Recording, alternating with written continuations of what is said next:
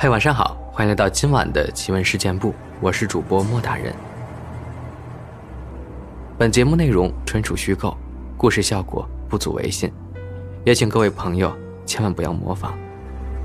今天这期节目呢，我们来分享一些我们听众投稿的故事。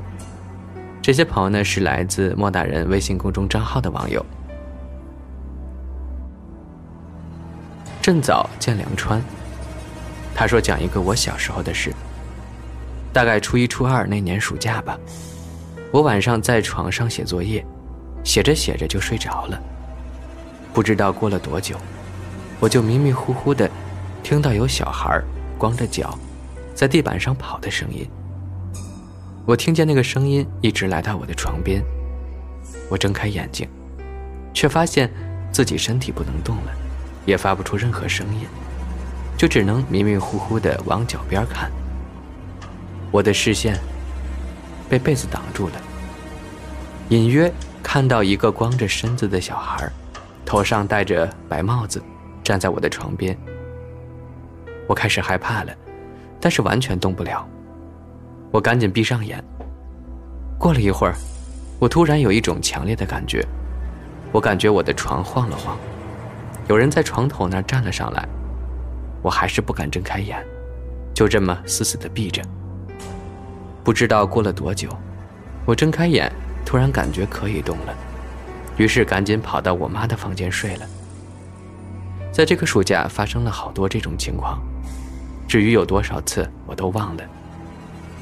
过了一段时间吧，我们家的新房子装修好了，搬到了楼上。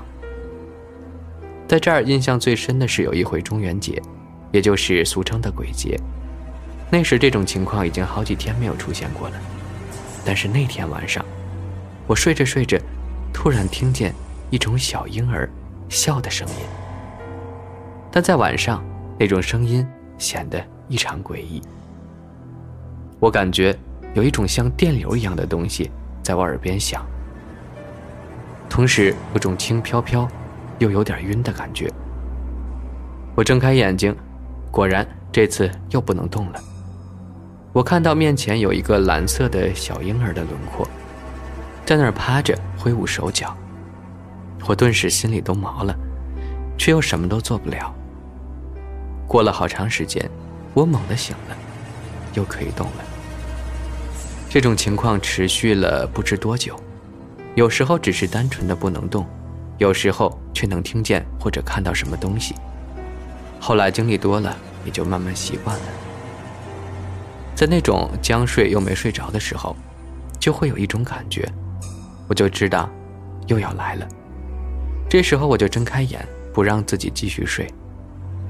清醒，清醒，再睡。如果还不行，就再重复，直到能够安稳睡着。如果睡着出现这种情况，我就使劲的动动手指，让自己不要胡思乱想，慢慢的就能醒来。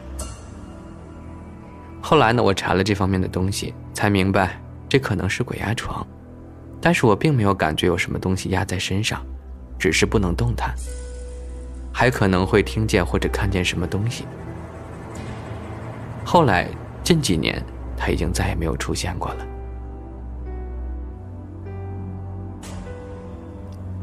林吉学长，他说凌晨做了个奇怪的梦，梦里好像走进了陌生的学校。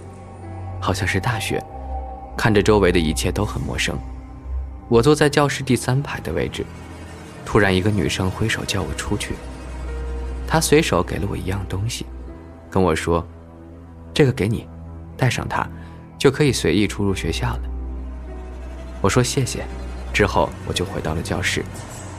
上课了，老师讲了什么我记不太清楚，也没细听。老师吩咐说要做一个实验。我好半天也做不出来，那个女生又出现了在我旁边。我说：“你可来了，这个东西我根本不会做。”她说：“我来吧。”给我解释了一大堆，我也听得不太清楚。就这样把实验做完了。她说：“以后有事就来找我。”然后就消失了。我在教室里发呆，还在想，这个人是谁呢？怎么消失的这么快？转眼就不见了。教室里非常吵闹，我就想去操场逛一逛。通过教学楼长长的走廊，我就觉得后面有人跟着我。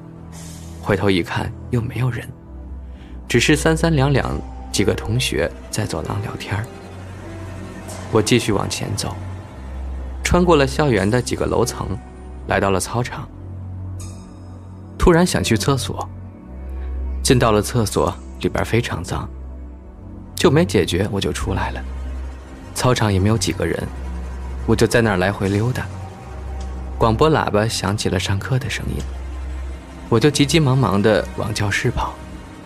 到了两层教学楼的中间，那个女生从旁边冲过来，她说要上课了，快走啊！我却不知道怎么的，突然停下了脚步，看着她，我说留个手机号码吧，我就拿出了手机。开始他说了一遍，我用手机记。输入法却怎么也打不出字儿来，他说：“快呀，我要走了。”我越打字越打不出来，然后他贴在我耳边说了一遍手机号码。这次我记得非常清楚，都能感受到他的气息。说完这个号码，又说了一句：“有事记得来找我。”然后我就醒了。好想知道这个号码到底是什么？你醒来之后有没有打过呢？Steven，他说：“莫大人，我讲一个事儿。这件事儿呢，发生在大概四五年前左右。我奶奶住院，我姑一直在陪护，大概有半个月左右吧。因为我家里都是狱警，不太相信鬼神之说，也知道警徽有辟邪的作用。我奶出院以后，我姑去单位值夜班，晚上她玩她的 iPad，就感觉她腿上有东西。”因为 iPad 有光亮，她就用 iPad 往腿上照了一下，竟然看到有个小孩趴在腿上看着他。给我姑吓的，赶紧让和他一起值班的同事开灯。打开灯后，却啥都没有了。然后聊了会儿天就又关灯看他的大本感觉有东西，然后就又看到了那个小孩趴在他腿上。吓得他赶紧把棉裤都脱了，在地上一顿踩，把棉裤都踩烂了。第二天，我姑父去单位给他送的裤子，之后找人算，说陪护的时候可能粘上东西了，让烧点纸送送，之后就好了。我开始也不信，之后我问我姑，打断我不要让我再问了，他害怕，我才相信的。空白，他说听节目很长时间了。今天呢，我分享一个发生在我身边的真实恐怖事件。不是灵异，却比灵异更加恐怖。二零一二年五月，我跟爸爸回云南晋宁老家时，听二叔说的。当时二叔家村子旁边的另一个村子，有个叫做张永明的男人，每隔两三天就会到他们村子里卖鸵鸟肉。当时的村子里的生活水平还不算太好，所以大家对这个鸵鸟肉很是稀奇。每家多多少少都会买一点尝尝。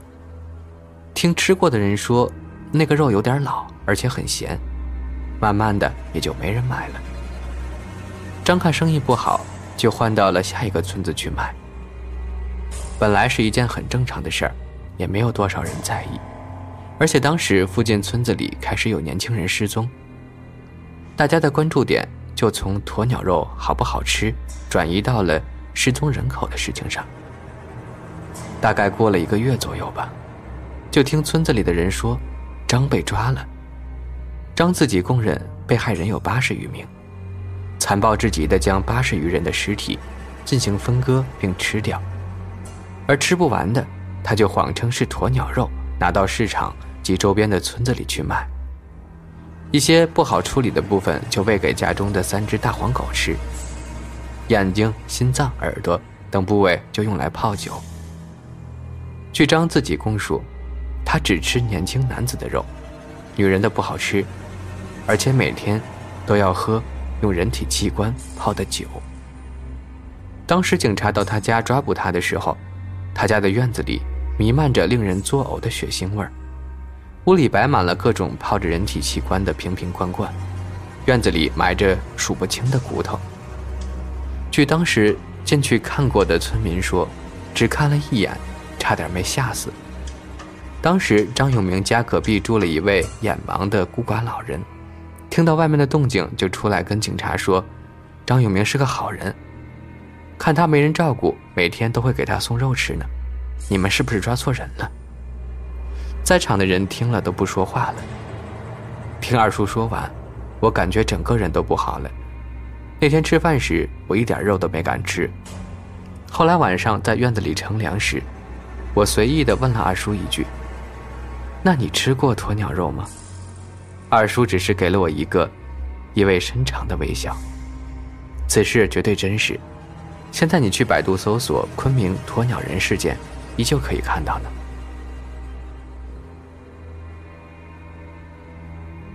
过客，他说小时候我们老家有一大片泥泞地，里面全是虎尾草，经常有小孩会去那儿摸黄鳝泥鳅，但是老人都不让走太深，只能在边缘周围活动。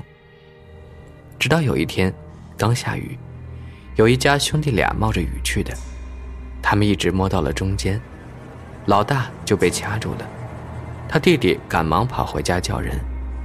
可等人来的时候，已经看不见人了。大人也不敢去中心挖，这件事儿就这样不了了之。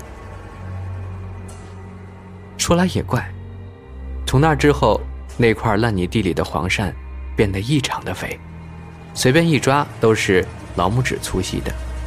但是碍于之前的事儿，我们都只敢抓不敢吃了。没过几年，新农村改建。有人承包了那块烂泥地，说是要挖个鱼塘出来，大刀阔斧的请了三四台挖掘机。那种泥抬上来倒在路边，全都是黄鳝，而且头很大，身上还带花纹的。说实话，看起来特别瘆人，也没有人敢抓来吃。当时有一个包工头捡了一大桶，给他乐的，当晚吃完，但第二天就中风不会动了。这件事之后，经常有人说半夜看到烂泥地里有小孩子跑。那个承包的人是个退伍老兵，不信邪，自己开着挖机去挖，一挖不要紧呀，在那泥坑里挖出大大小小十多具人类骨架。村长也是吓坏了，找来了周边村镇最出名的大师念经，一直念了七天。没过多久，鱼塘也算是建好了，但是不论。养什么鱼？鱼眼睛都是红的，而且有的身上还会长花纹。都没有人敢买那个塘子里的鱼。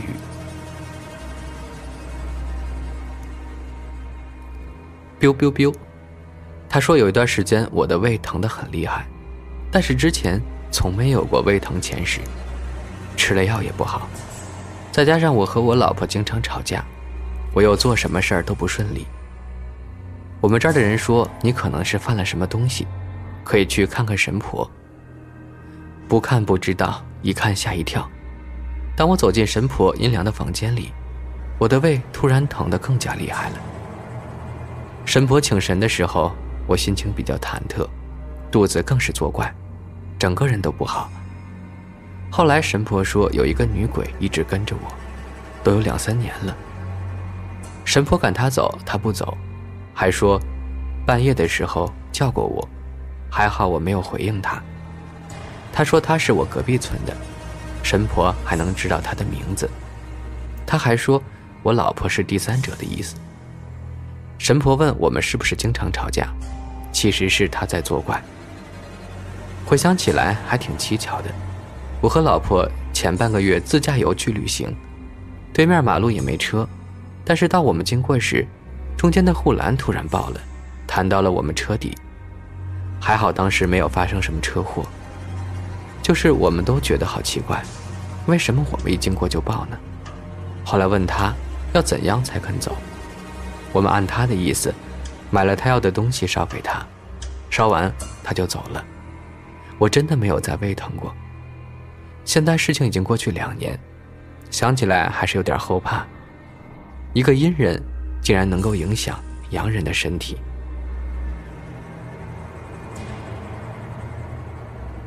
晴朗小姐，她说听了那么久网友的投稿，我也来说一个我小时候遇到的事儿吧。小时候家住在半山腰的房子，说不偏僻，但是也有些吓人。周围都是山，我们家房子五米远的地方有个凹下去的一块地，类似有一个负一层似的。我们家周围其实是有邻居的。当时我和小伙伴一起玩，我爸就在那块凹下去的地里种菜。那块地是软的黄泥地，我当时就在凹下去那块两三米远的位置。注意，那块凹下去的地是没有围栏的。掉下去就跟你从三楼摔下去一样。是的，离得有点距离的我掉下去了。事后听我爸说，他都吓哭了。后来长大回忆，那些伙伴离我都有点距离，他们不会推我。现在想想，真是大难不死。对了，那块凹下去的地附近还有几座坟，不是我们当地居民的。第二个是小时候爸妈加班很晚，我怕黑，我哥说怕的话，盖被子盖过头就不怕了。后来我高烧不退，去医院也没有用，找了我外公，外公是当地自成一派的师傅，我外公一来我就好了。后来很多年以后，外公过生日时，我妈做梦，说不给老人过生日就长命百岁，过了的话，不一定能挨得过今年。果然，一个身体很健康的外公，生日后果然不行了。不行的那天呢，我和我妈都做了个梦，是同一个梦。一条老狗脚踩在木板上，身上有铁链，半个身子是鱼。你们可以推测一下。